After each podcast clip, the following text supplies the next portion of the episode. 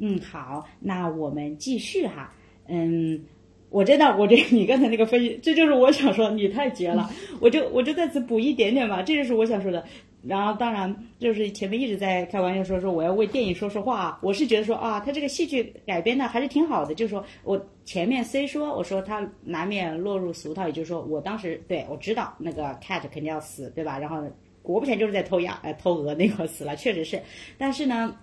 他确实啊，他他就是让小孩来开这个枪，你说对，他不是让大人开的枪。我在你这个基础上再补充一点，我觉得他说特就是首先我觉得你说。超级无敌棒！我真的双手双脚同意，我也是这么认为的。二呢，就是说，我觉得他他用这个小孩呢，就是说，其实也是接着你的话说了，就是说，包括最开始我也说过了，他现在他是在讲战争这本书哈，包括这个电影，那呃无可厚非嘛，他百分之百是这个我们说是。叫什么啊？反战的，这是肯定的，它的立足点是这个。然后呢，关于电影的话呢，刚才也感谢你的解答，就说明它其实完全是做了一个戏剧性的一个改编哈，戏剧性的增添。但是我觉得它这个增添的很好的点在于，它再次的就是让大家发现了，就是这个战争，我们说战争的毁灭威力之巨大，它席卷的，有或者我说或者我们说是 people involved。嗯，not only like 呃 the soldiers，也就是并不是那些政客们，或者说是士兵们，或者说是家里有人参军的普通老百姓们。然后你看他他当时设的那个那个点也是嘛，就是呃那个一看，呃那个小那那一家户人就养鹅的，其实是法国人嘛，对吧？但是他们经典的肯定就是在德法边境的生存的，像这种人，就是他起码还关注到了。这个在我看，他就是其实是是战争中的我们说是无名之辈们嘛，或者是 nobody 们，关注他们，他们其实 suffer 是最多的，对吧？就是他他有可能说半天，他他不仅受到了德国的抢劫，就是这种强盗性的嘛，偷鹅嘛，他有可能也受到了法国那边的，因为他们是这种叫什么 in between 这种 intervention 的，他们是最难做的人，真的，他们他们这个地理位置觉得他们难做，以及说，然后再回到说为什么让小孩儿来开这一枪，特别是你刚才提到他。竟然他杀的还是士兵，我们说正常来看，你这个权力地位完全不对等啊，是吧？一个是小孩对大人不对等，且农夫家的小孩，也就是完全是没有任何的 power 的人对的是士兵，可是有枪的士兵呢，就是说，嗯，我觉得他这个点设置好的就是在于，一个是你说的啊，他席卷到了类似于不仅是。我当下的这么一个 generation，我这一代，他甚至还所谓的波及到了我的下一代，然后就是说我的观点和你很相似，也就是说，但是我没有你表达这么清晰的话，我当时的理解是在于说，嗯，它有可能波及的除了这种代际幅度跨度之大，更多的是说我是想要，就这里也想跟你探讨的啊，我先说说我的观点嘛，就是说我是觉得它更多代表是说。我我刚才说嘛，其实按道理来说正常，或者那个小孩，他有可能他原本他本来他就是一个我们说是 innocent 的一个存在，对吧？他他知道什么东西啊，对吧？他说不好听的，他那个年纪他有个好坏他都没分明白呢，真的是就是这样子。然后这个样子的话，然后他竟然做出了他开枪，这个有可能对他也造成一个 trauma 吧，很巨大的一个，他开枪杀死了一个人嘛。然后这个样子的话呢，我的论点就在于，我是觉得。这个电影和小说，它俩都是反战的，但是呢，有可能他们的角度还是不是很一样的，就是在于，我觉得电影它更多的，有可能它强调是，它对普通大众，也就是 everybody，not a single one is left behind，就是没有一个人能够逃脱，每个人都被席卷在战争这个大浪中，以及每个人都。呃，无论你愿意或不愿意，你就不知不觉的或潜移默化的遭受到了我们说战争这个 evil 的这个 darkness 的侵扰，然后从而呢，我个人是认为，我当时看完这个电影的场景之后，我觉得，我觉得很有可能这个小孩儿就是这么一个，他在我看来是 trauma 嘛，这个 trauma 放在他的身体里之后，很有可能会影响。到他长大之后，他整个的一个对对人生选择上，我今天看到一个就是说法很有意思啊，因为我注意到这个孩子的眼神儿，其实不是他这个年纪该是天真的，但是他眼神传达出来的其实是很成人的那种眼神儿，就很成熟的眼神儿。我今天看到一个观点，他好像有恨意，对感觉是吧？他那我今天看到一个观点，就是说，如果一个孩子在受到生存压力的时候，他会被迫嗯。迅速成长，这是一种就是，嗯，生理上的一种本能，它是一种防御机制，就是你迅速成长之后才能继续进行繁衍，所以他其实可能是因嗯。为受到了战争的这种威胁，然后被迫迅速成长，然后才会有这样的一个眼神儿和这样的行为。对这个，嗯，这个其实听起来，我我当然是觉得他其实很悲哀的一个事儿嘛，嗯，对，就是还是那种，他真的是这这，我觉得这个就可以归纳到比较经典的，真的是他是什么？他就属于那种孩啊孩童或者儿童，就是他被战争毁掉了他童年，他没有童，年对。没有了，对，没有了，对，就包括主人公他们这一代人，因为书里边有一句话，就是我具体是怎么样的我不记得了，就是说，比如说参战的人，他比如说是三十多岁，他之前有自己的生活，有自己的工作，他比如说，嗯，参战之后，就战争结束，他回家了之后。因为他有之前的这些经历，所以他可以恢迅速恢恢复到之前的状态，就是他是有根的。但是对于像十七八岁的这些年轻人来说，他之前就是在学校里，然后没有经过世事。他参加完战争之后，他们未来的生活怎么样呢？他们没就最多谈一个女朋友，没有工作，没有家庭，没有孩子，他们未来的生活要怎么样呢？所以这个就是毁掉他们心理的或者精神上的一个方面。嗯，哇，你这个一下子对我一下我想起来了，我思绪起来了，对对对，我我也看到这段，这是书中写的嘛，对对，对对他是写那啥，就是主要是你说对，他就是写写那啥，就是相当于怎么说呢，就是。他才十七八岁，也就是他的人生都还没走完，你在他的后面他没有经历的其他的很多事，对，他就经历了很多事情，由于战争突然间突如其来的战争，就是把他的，就是他在走他的人生路嘛，一下子前面路毁了，那他有可能后面经历的，你看你刚才说的好，咱就说给他好一点，所谓的好一点的 ending，有可能还能找到一个女朋友，或者有可能还怎么地，但很有可能他就。是吧？他突然间他就开始自己都开始怀疑自己的存在了，对对是说怀疑的经历了那些事儿，他不知道未来会怎么样，他怎么他不知道未来会怎么样你。说他的，他还对，而且我现在想起来，书里不也有说吗？说炮就是他那个休假，其实他很痛苦，不是吗？他回不去了，他看见他曾经爱读的那些所谓的哲学书啊，或者说是课本书，他再也不可能安心的什么，在一个午后的坐在躺椅中，是不是啊？看书了，他回不去了，他现在就杀人机器了嘛。其实说白了，对，回不去了，对是。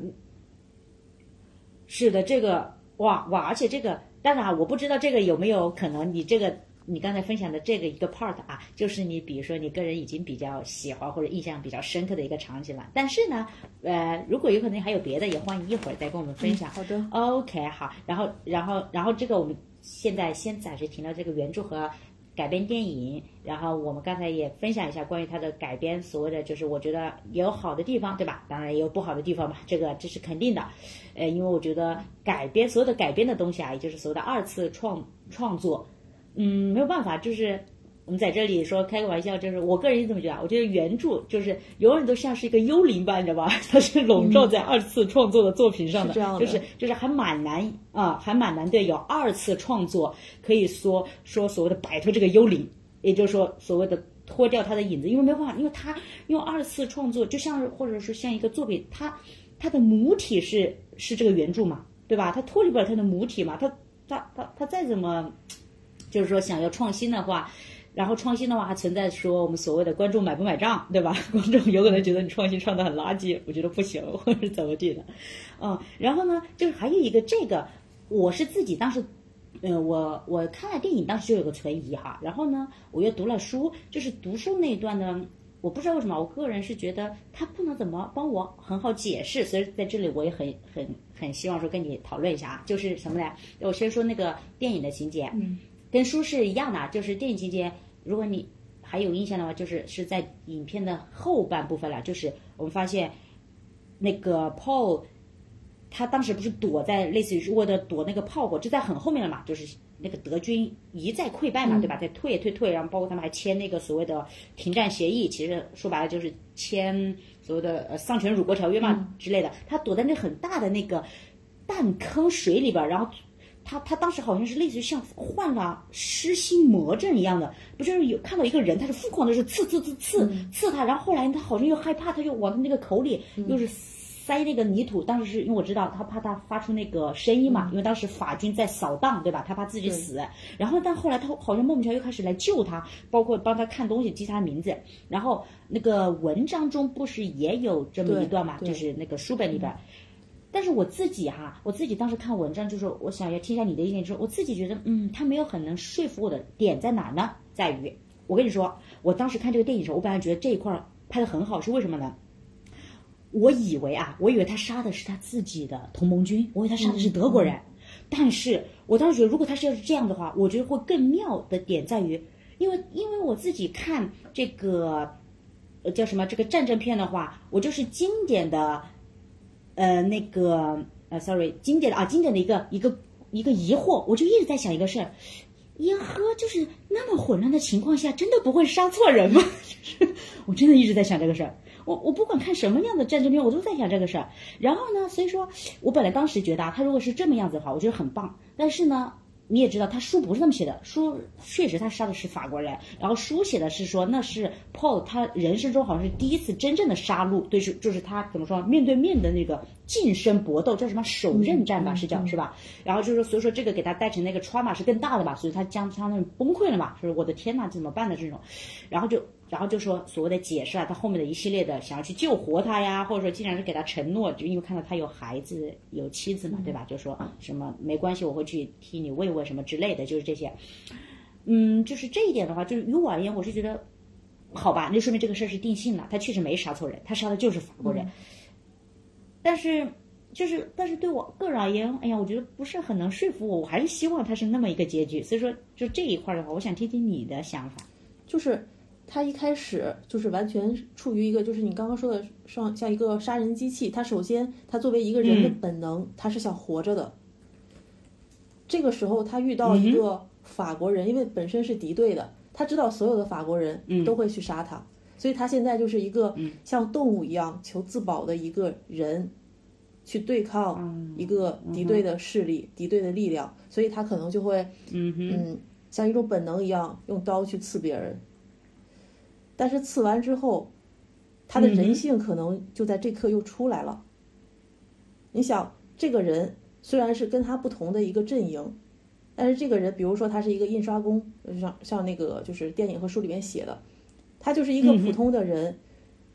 然后跟他的生活也没有太大的关联，为什么他要这样去杀他呢？就是他的人性已经出来了。并不是对，所以我是这样理解的，就是一开始他是出于本能去自保。然后后来他的人性出来了，然后就是觉得他跟我无怨无仇，我杀他其实是一种愧疚，所以他才觉得就是我应该去呃给他的妻子孩子给点钱呀，或者怎么样养他这个家庭或者怎么样是这样的，这是你要问的这个问题吗？啊，对对对，这就是我要问的问题，嗯。啊，就是说，那我可不可以这么理解？就是说，就是那如果是这个样子的话，其实哈，他就说他的这个设计，我们说无论是原著的剧情设计还是电影的，就是他必须要说还是杀的是最好是对方的人，因为为什么？因为如果是杀的同盟军的话，因为呢还不太能够体现这种微妙情绪，就像你说的，要突出人性嘛。也就是说，其实所谓的，比如说由于战争，对吧？将我们被迫分割成了对立的双方。但是其实对方人有可能要不是跟我一样大，或者哪怕比我大，可是他又做错了什么呢？他没有做错他真的有做什么丢？我懂你意思，就是一定要这么设计。这对，就是你再给他一次机会，虽然他杀完人之后他觉得内疚，但是你你如果再给他一次机会，但是他还是会他还是会这样去做的，因为他已经把那个人杀到那个程度，那个人已经没有反抗之力，他有机会去。施展他这个同情心，但是如果这个人还是生龙活虎在他面前，随时可能对他造成伤害的话，他仍然还会义无反顾的用刀去捅他。这就是说，人的一个动物本能 是这样的。嗯嗯。哇，你这个点好妙哦！你就是后面补充的这个，你的意思是说，一定要是。就是就像你说的，他其实那个人他没有还手能力的，所以说所谓的他此刻才会 show mercy，对吧？才会 show mercy，不然的话他不会。不会不会，因为不是我死就是你死，动物的本能绝对不会让自己，嗯，死掉的。嗯陷入，嗯，他就是说战争里的人他已经不是人了，已经是动物了，他已经丧失了。哎，对、嗯这个，嗯，你你先说，不好意思，就是就是像嗯丧失了人性、动物性，其实就是说，是首要的，就是出来的东西。就比如说他那小说里面还有一个点，就是你身体自然的那种本能反应，比你看到炮弹来的时候，它可能就是反应的更精准。比如说你的身体告诉你往左移一下，嗯，可能下一秒就有一个炮弹从你右边过去，就是身体的本能这种感觉，可能在战场上会占上风。动物性的本能，对，嗯嗯嗯，对对对，哇，太感谢你的解答了，哇，你你你真的一下子，你这个这个时候。呃，我亲爱的听众朋友们，这个时候就是要有正确呃呃对错之分了。这个时候我很感谢启程帮我 clarify 了一下我的这个疑惑，我这个讲的很好。然后对啊，因为我刚才刚才不好意思啊，就突然就呃呃没事没事所谓的没事打断一下，我是突然想起来，就是那个文章中你不说嘛，说其实这个时候它是退化成动物了，它就是动化动物的本能了嘛。我记得文章中好像就有就有一处好像写了？有说他们有的是什么？对对，我有点记不清楚具体对，但是啊，我觉得那那所有的这一切就 make sense 了，全部都 make sense 了，那就是它全部都是解释的通了，没有什么所谓的这种。嗯，呃，怎么说不好理解的地方啊，或者说是呃造成歧义的地方没有了，没有了，哇，特别感谢。OK，那我们，那我们就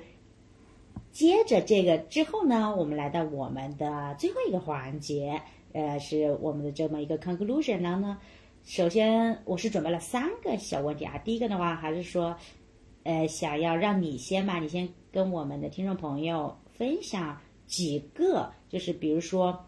书和电影中你比较喜欢或者说是印象比较深刻的场景吧。但是如果你想吐槽也 OK 了，我现在想想，因为、刚才发现我不喜欢电影，我觉得与其让你不说，还是要让你说，你吐槽也可以。嗯，就是印象深刻的，其实有很多个场景。那我说一个，嗯。就是相对来说好，气氛没有那么低沉的吧，就是你刚刚说的去偷大鹅的那个，偷大鹅其实，在书里边，并不是嗯，cut 被人打伤然后死掉，其实就是他们两个人嗯成功的把那个鹅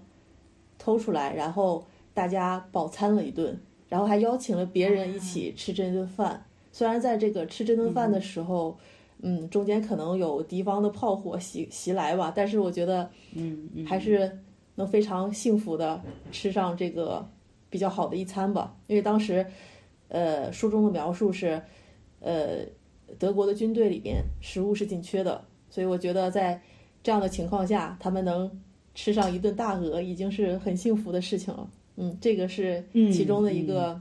嗯印象深刻的点吧。其实有很多很多点都让我印象深刻。嗯，然后电影，哎，啊那这个点可以归纳在呃对归纳在书里，对对对、o k 嗯，电影呢，吐槽也可以。啊，但我就不吐槽了吧，毕竟人家刚被肯定过。对 没关系，咱就是要逆大大流，咱们就是要走 counter culture，怎么的？就是刚刚说的那个，就是孩子的那个地方，我觉得算是一个亮点吧，因为这个点嗯它书中是没有提到的，我觉得算是这个电影在除了这个小说之外，就是给我们的另外的一个启发、一个启示吧，就是对下一代人可能会有一个比较大的影响，他的一生该怎么过呀？人生的意义是什么？嗯嗯嗯，是这样的，嗯。OK，好，那我就呃接在你后边，我也分享一下我自己的吧。嗯，然后就是呃，首先在这里再补充一下，跟我们听众朋友说一下，我发现好像前面的时候其实电影聊的没有特别多，但是我们前面一再提到吧，因为它的电影的叙事时间线是呃完全是杂糅的，或者说是跟原著完全不一样。然后呢，关于就我们刚才提呃齐上他提到的这个大鹅也是，就是电影它相当于做了两遍的大鹅，对。然后刚才齐上提到书中这个温馨场景呢，电影中也有，它是前面的，嗯然后呢，它是后面相当于给了那个 Cat 他的死亡结局，他改写了嘛，对吧？也就是刚才我们提到的，他类似于说，怎么说就是，呃，非得打引号，非得又找死又去偷一遍，然后啊就造成了他在电影中的这么一个最后的结局。嗯，然后呢，那么我个人的话呢，如果是书的话啊，我是，嗯，其实，呃，我本来因为我们前面聊的时候，多少也是掺插了一些嘛，比如说我本来也是很喜欢的，就是。关于刚才我提到了，就是比如说，那他今年他爸爸不是喜欢，印象深刻。Sorry，我一定要 correction 一下，只是他爸爸就是对于这种战争的看法，或者呃一众部分这种男性，包括他班主任，就是就我们前面也提过了，所以我在这这也不过多赘述了。然后在这再想补一个呢，就是我前面提到了一点点，但是他书中其实还是给了他很大的那个。打引号的戏份吧，就是那个邮差嘛，对吧？就是说他其实原来对吧，跟跟 Paul 好像是同乡的，就是是个邮差。他其实那就说不好听，就是普通人嘛，普罗大众嘛，或者说社会底层，甚至是对呀。他当时对吧？他叫什么？上了战场，当了个小官儿，好像是，就是前期可以训练训练他们，类似那种，就不得了啦。就是他其实，但他的角色也，他的那个职位或者 position 也很尴尬，其实也是 in between，不是吗？他下面管的也就是 Paul 那群新兵，他上面多的是，哎呀，呃，这个军官的头衔我记不住了，就是，但是他上面多的是比他什么上尉啊，或者什么什么什么中士啊那些的，对吧？然后呢，我当时印象很深，就是说，印象很深的，倒不一不是说是他如何是从一个我们说小人物什么获得了权力之后。嗯，然后也沾染上了所谓的这种权力的这种不好的习惯或者不干净的这些东西，倒不是这。我印象是中间有有一段描写是对他，就是因为他前期他们一直没上战场吧，他是他是在 Paul 他们进行好像是为期十周吧，应该是就是那个新兵训练的时候那段时间，他们他们之间的交集比较密切。后来。他不是也被派上了战场，然后他当时死活不敢上去嘛，因为那个时候 Paul 相比于他而言的话，就是就前线的作战经验，Paul 已经是怎么说是更加有经验的人了，对吧？然后他就瞧不上他嘛，说你老躲在那个坑子是吧？你上去上去，他当时不死活不愿意嘛。哟，很搞笑的一点在于，当时好像是有一个比他头衔大的军官，对吧？他就说了一句话，说快点，你给我上。嗯，难以置信，他冲在了最前方，就是。哇！我当时你知道吧？我当时读这段文字的时候，我去，哎哎，尽量我诅咒的语言。我当时我的个天，我觉得特别 interesting 这一 part，就是，就是我觉得他这个人物塑造的很有意思，在于，其实你说他麻木嘛，他其实是麻木了的。就我我现在不想讨论什么可怜之人不可恨之人之必有可怜之处，不去他的这个不是，我是觉得多么有意思，就是说很真实啊。我觉得他这个这个。这个就是真的是要为作者，我说雷马克高举大旗，他真的很棒。我觉得他这个人物塑造，就是你看他多么麻木，他已经是完全，他已经不是人了。我真的觉得他不是人，因为为什么？他失掉了，根本他没有自己的独立自主性了。他他麻木到就是他就是一个对权力叫什么，呃呃唯命是从的一个机器了。就是他真的是做到了，完全他就是一个去人性化的一个。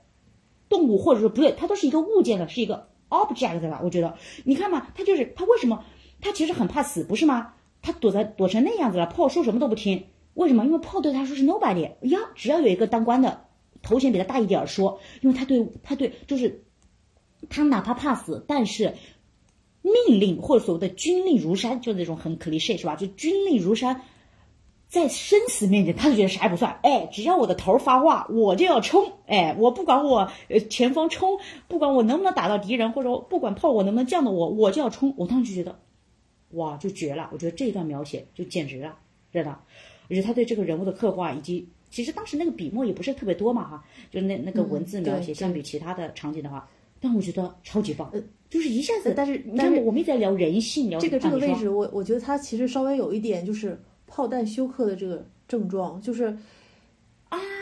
，OK，对我觉得他稍微有一点这个症状，就只不过就是，就是炮和和和他的这个上上级啊，就是说的话或者打他，把他打醒了。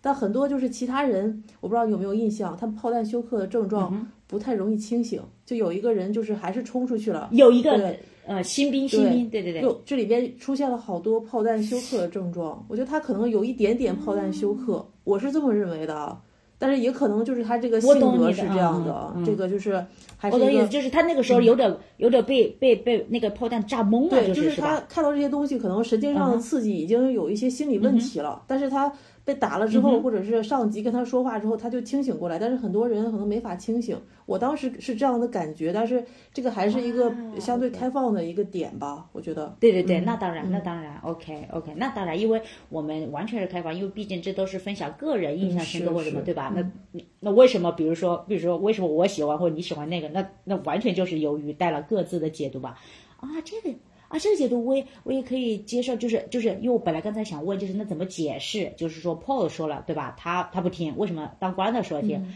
啊，你的意思是有可能他他是就前期不是说不听破，是他已经失去了能够听破的那个那个那个那个能力了。我觉得任何人在这个战场上，他可都可能会出现心理问题。嗯，哎，这个也不失是另一个角度哈。OK，我觉得也很棒。对啊，有可能有可能听咱们播客的其他听众，或者有可能有其他的角度。OK，也欢迎，当然也欢迎大家与我们分享。OK，好，然后这是书哈，我先跟大家分享。然后电影的话呢，嗯，其实电影我本来最开始是想分享，就是我刚才说就是杀人的那个，因为我，但是我感谢你帮我解答了吧。我本来最开始说说那段他要是要是做成杀杀的是自己的同胞就好了。啊，OK，但是如果是电影场景的话，嗯，因为我觉得对于电影而言的话，哎呀，我现在我好像目前感觉也没有什么，那我就跟你吧，我就呃，Go for you，就是跟你一样的，我也投那个那个大鹅，对对对，因为确实，因为特别是我觉得。我们俩现在还把它讲开了一些哈，就是关于那个小孩的那个塑造啊，我觉得特别是你刚才，我觉得你后面讲的好好啊，就是你你一再剖析了那个小孩他那个神情，就是你说他已经失去了，就是他都不再是一个 naive 的存在了，对吧？对。他有可能说不好听的，有可能他的他的狠呐，或者说他的那个成熟度，很有可能说不好听，可能很有可能还比我们主人公破还要更深，都很有可能。这说不好，你眼神就很成熟，不知道他的内心，眼神很成熟。对对对。对，我觉得那我那我就 I go for you，那我也选这一段。OK，好，那么下面一个呢，就是说还想问一下，就是我我刚才浅提了一下嘛，对吧？就是说，比如在当下这个时代，这真的是特殊的时代啊，我就是我们再次阅读这本书，或者说是再次观看这部电影，我觉得这就是为什么这部电影，你看他们二零二二年还要做新拍。翻拍哈，包括我觉得为什么这也是为什么这本书你翻译的这本书为什么今年还要再出版？我觉得肯定是有它的意义所在。对。那么就我们两个人现在个体而言的话，你个人你提倡觉得它的意义之处何在呢？其实就是包括雷马克写这本书也好，电影也好，然后出版这些书的这个呃，就是编辑部也好，他的意思其实嗯，都是还是就是一个永恒的主题吧，就是。反战，嗯，因为战争它的发起可能是有目的的，嗯，无论这个目的是正义的还是非正义的，受苦的都是最普通的大众，无论是士兵也好啊，普通的百姓也好啊，所以我当时在翻译完这个嗯小说的时候，我就给自己提了这个这个问题：正义之战，真的像说的那么正义吗？然后，因为战争而死的人，被称颂和铭记是他们真正想要的吗？用日一人之力解救天下，而唯独让爱的人因他的死亡而痛苦，是不是自私的行为呢？反正这个是一些问题吧，可能需要嗯再去阅读相关的一些战争题材的小说或者电影来进行一些反思。嗯，再想一想这个到底。是自己会给自己一些什么样的答案呢？嗯，是对，当然啦，因为我在这里虽说问哈，我觉得你个人觉得它意义之何在？我完全当然不是说这完全是很开放的一个问题嘛，当然不是说我们要作答。我觉得你刚才提出的那些，其实你相当于是在我这个问题之上又提出了一些你自己的问题，这个就很好，这就像还是开放的，就是那他就去想了，或者是我刚听你说那几个，哎呀，那几个问题的时候，我在想，哎呀，我觉得。我当然同意你说，你说对，很有可能，因为本身他这个，我们讨论这个话题的话，它是一个太大了，真的可以是终其一生吧，或者一直在讨论，它完全这个话题感觉永远，嗯，就是我们就这个世界这个发展历程来看，感觉它永远都不会过时，因为永远是这样的，都在存在，对。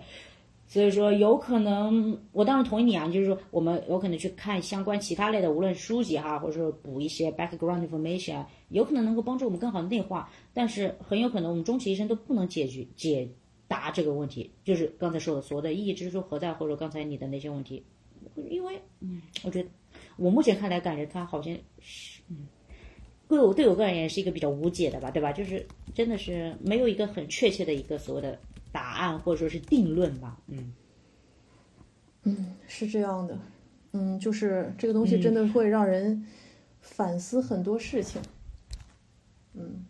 对对，OK，哎，让我我在这问一下，你刚才说那段话，我印象没记错的话，是你当时发朋友圈的那段对，因为这个就是我翻译完最后一句的时候，当时脑子里想的就是这些。突然这样，哇！我就记下来了。那我在此征求一下，我可以一会儿晚些时候你给我，我放在我们的 show notes 里边吗？我想做我我们这期播客的这个也是宣传稿件，可以吗？可以可以征求一下你的许可。太好了，我我觉得说的很好。OK，好，好。那么在最后，在呃我们的今天播客节目正式结束之前呢，就是我想要嘉宾帮你或者我，我们两个人吧，就互相嗯各自的推荐一下，就是你觉得相关类的。无论是书籍也好，或者电影也好，你有没有什么做推荐的呢？我也推荐一部，就是跟战争有关的吧，也是奥斯卡获奖的一个电影，它也是由同名小说改编的，就是呃，啊什么？白哈什林克的《朗读者》《The Follies》。啊，哇，这本书很好，我跟你说，我好像我记得你之前在朋友圈发过，你是不是很喜欢这个来着的？喜欢这本书，我想起来了。我要，我要，不是现在，亲爱的听众朋友们，现在本子在我就是在我的这个什么，这个我们现在是连线，但是在我面前，我就说我要向你，呃，叫什么 所谓的邀功。我真的，我是因为受了你的感染，我看了你朋友圈，我跑去看了，真的很好，我因此都想买一本原著去读了。就是我去看的电影，我觉得他电影拍的也很好啊。首先就说对，对他这个电影，我我觉得改编的比《西线无战事》要好一些。我就知道，我跟他说完之后，我想完了，他不会在这开始踩一贬什么贬那啥。电影拍的也很好，电影拍的也很好。嗯，对，这个是真的，这个英雄所见略同。这个是真的，非常非常注重细节。没有一句话是废话，就包括在学校里边的，就是那些就是旁白那些东西，没有一句话是废话。我觉得这个电影拍的真的非常非常好。哦，这样子啊，你可以细致的看一下。你是看了书的？对对，OK，可以细致的看。那我请问一下，嗯，那你在这里，那你在这里给我们听众朋友是想推荐书还是推荐电影呢？都可以啊，推荐电影或者这两个可以，就是先看书再看电影。电影非拍的真的非常的细致，他得过那么多奖，真的是实至名归啊。对。OK，好的好的，我也收下这份案例。好，那么我在这里也给大家推荐吧，包括也可以给你推荐，如果你感兴趣的话，嗯，然后就是给大家推荐的是，我也推荐电影吧。对，我觉得，嗯，但是我不知道他应该是没有原著改编，但是他确实是基于啥？他拍的背景哈也是当时战争片，但是他拍的背景是是二战。OK，就是说他有可能跟一战不一样，但是但是其实大同小异啊，在我看来，嗯，他拍的什么是法国一个片子，其实有点。年头了，但他拍的正好。他他的聚焦的就是一个农村的，就是法国乡村的一个小男孩。他之前是什么？是在那个什么，就是农村，就是什么拔鸡毛，就干那个农活的人。然后片名啊，片名就是他的名字，叫呃拉恐呃 Lucian，叫什么？应该叫拉恐拉恐怖露西安。然后具体我会写在咱们的 show notes 里边。他就是讲这个小男孩。有趣的点在什么呢？我只讲一下故事的梗概哈，跟大家说一下。这个小男孩他叫 Lacombe Lucian，他本来是我刚刚说是那个呃法国乡村一个呃小男孩儿，他就是在之前那个时候是二战期间嘛，然后也是呃德法吧，然后德法在打打仗的时候呢，当时呢是德国二战不是有那个呃什么盖世太保嘛，就德国警察。然后呢，他最开始啊，他曾经他当时就是在乡村的时候，我们就知道经典的战争期间，乡村是信息闭塞。他那个时候他就是经典的，就是刚开始他说我要加入反抗军，反抗军也是当时是戴高乐，就是戴高乐，因为呃戴高乐后来不是解放了法国嘛，对吧？就是那个诺曼底登陆嘛，经典的，呃反抗军就是支持戴高乐的，我们就说。然后呢，他最开始他说我要加入戴高呃加入反抗呃抵抗军，我要什么保家卫国呀？然后他就去找了他的老师，因为他老师是当地的一个组织头头，OK，就是老师只是他掩人耳目的职业。然后老师跟他说：“你太小了，他更小，他好像比我们的 Paul 还要小，就很小。”人家就算了吧，说拉倒吧，就你就老实的在家待着吧，啥也不干。好，然后呢，他就就因此因为老师拒绝了他，因为他什么都不知道，他真的对错都没分明白。因为老师拒绝了他，然后呢，他不是被拒绝之后，他就找老师，在回家的路上，因为那个时候是有宵禁的，然后呢，突然间他被被被一群为德国警察工作的法国，就是大家知道战争期间经典有这种这种所谓的叫什么，呃，走投机投机分子，对，投机分子被被那群法国人抓到了，然后看他小孩什么的，就随便问了一下，因为知道他那个地方有那个有有那个头目嘛，反抗军头目。他由于真的，他纯属是由于被拒绝的愤怒，他出卖了他的老师，然后他老师被抓了，就严刑拷打什么的，然后他就因此莫名其妙，他就加入了盖世太保，他就为德国人开始工作了，嗯，然后然后就开始讲，然后然后然后最后结局当然就是他死了嘛，因为他他后来因为他被呃该是他为德国警察工作，但是后来德国我们都知道二战是失败了嘛，对吧？然后包括戴高乐他成功之后，反抗军又又重新抓到了他，然后给他判处了死刑，也就是。我觉得这个电影，我是先看这个电影啊，后来我们在讲《西线无战》时，候，我当时就想这个电影，就想这个小男孩。我这个大家可以看一看，就是但是具体的我也不想说更多的，就是说大家可以看看，因为他刻画这个小男孩就一个 nobody 对吧？然后他的意识全全篇没有任何，全篇没有一句台词，没有一个场景去有刻意的在引导观众去做出所谓的正确或错误的这么一个价值观判断，没有任何，他就是一个很 open 的一个。这么一个所谓的 let it open 的这么一个框架，那么当然了，具体的如何判断，也就是说，所谓的我们的主人公，呃，Lacombe Lucian 他这么做是否值得？嗯，当然就交由我们的观众去评判了。但是跟大家推荐这部法国电影，对，Lu 呃 Lacombe Lucian，嗯嗯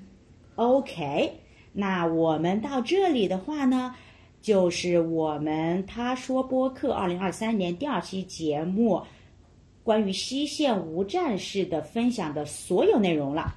首先，超级无敌感谢今天我们的中文译本译者齐畅的到来，然后我也很开心今天跟你聊了这么多。然后呢，具体的我们中间聊的一些东西呢，我也会晚点的时候放在 show notes 里边。然后呢。也希望听我们这期播客的听众朋友们，如果说你们有其他的新的想法呀，也欢迎在评论区留下你的 comments，或者是也欢迎大家加入我主理的播客的微信群，他说播客聊聊群，因为在那个群里呢，一般就是我们会就新节目的发布以及说嘉宾的邀请，在都会优先在那个群里边发布。那么我们今天就到这里就结束了。再次感谢，拜拜，拜拜。